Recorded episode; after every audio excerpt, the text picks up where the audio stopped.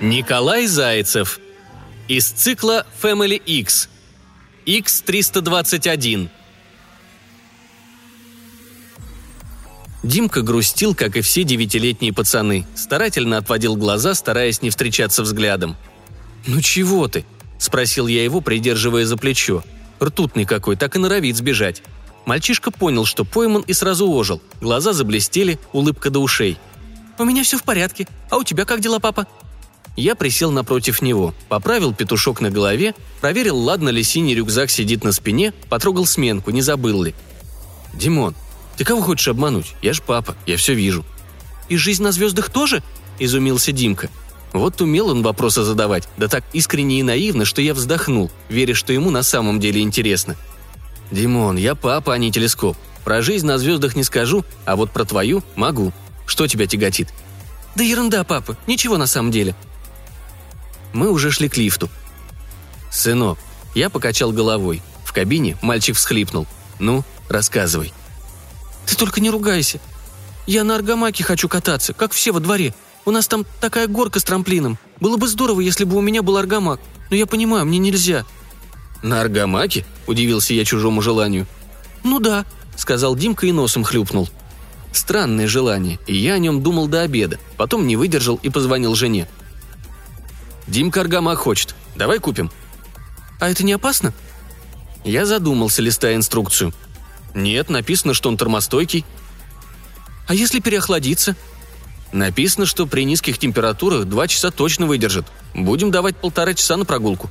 Пускай с пацанами играет, он же обучающийся. Ему нужно. Час, подумав, сказала жена. А он точно для этого не хрупкий? Я задумался. Так-то, если разобраться, все опасно и хрупкий, и не такой, и термостойкий. Ну что теперь? Не жить? Нет. Ну, раз ты так считаешь, покупай. Ладно. Я, когда аргамак покупал, радовался больше, чем когда мне его в детстве купили на Новый год. Этот был с большими фарами, с габаритами, мигалкой и сиденьем с подогревом. Самый лучший выбор для ребенка. Димон прыгал на одной ноге от радости. На двухсотом разе остановился. Я потрогал лоб, даже не вспотел и не нагрелся. «Папа, можно мне кататься?» «Уроки сделал?» Медленно спросил я, больше для проформы. Уроки пацану были ни к чему.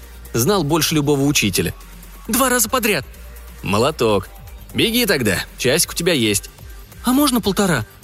Я задумался. Только чтобы уже дом был. «Спасибо, папа!»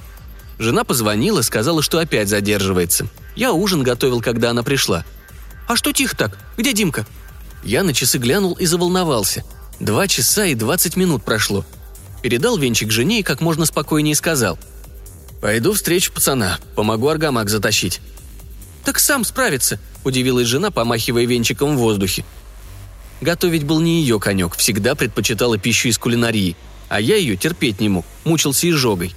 «Мы быстро», – успокоил я ее, шапку и куртку надевая уже в коридоре.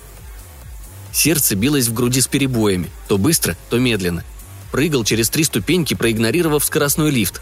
Потом бежал по улице, поскальзываясь, пугая прохожих, маша руками, предчувствуя неладное – у горки наш подбитый аргамак лежал, светил одной фарой вечернее небо. Метрах в десяти хоровод детишек, таких девяти-десятилетних пацанов, водили хоровод возле снеговика. Смеялись обуянные весельем, подлепливали бока, руки, голову снежной бабе. «Смотри, какой уродец! Уже и не шевелится! Давайте теперь его пинать и ломать! Построили уже, домой надо!» «Сломаем, урода!»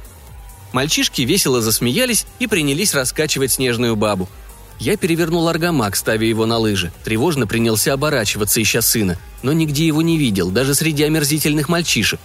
Какие-то несмешные совсем шуточки и действия у них были. Непонятная для меня злоба детского мира. Откуда столько агрессии? «Димон!» – не выдержал я, закричав, метаясь из стороны в сторону. «Ну куда мог деться? Не смешно уже!» «Димон!» Мальчишки, вдруг запаниковав, кинулись в рассыпную. Я остановился, замирая и ничего не понимая. Лучше бы Димона помогли искать. Один обернулся, показал мне неприличный жест и, захохотав, припустил за друзьями. Я нахмурился, сделал пару шагов, желая ускориться, но остановился возле снежной бабы как вкопанный. Возле снеговика валялась синяя шапочка. Нагнулся, даже через перчатки ощущался холод материи. В ногах появилась тяжесть, во рту пересохло. Пальцы задрожали, не в силах удержать шапку, и она снова упала. осторожно тронул первый пласт на голове снеговика и вздрогнул, когда тот отпал, открывая белое лицо Димки. Я так и стоял, скованный ужасом, поднеся руки к рту. Может, вечность, может, несколько секунд. Пока по лицу не пробежала голубая вспышка. Включился аварийный блок питания. «Со мной все в порядке», — сказал Димон. «А как у тебя дела, папа? Может, пойдем домой? Кажется, я накатался».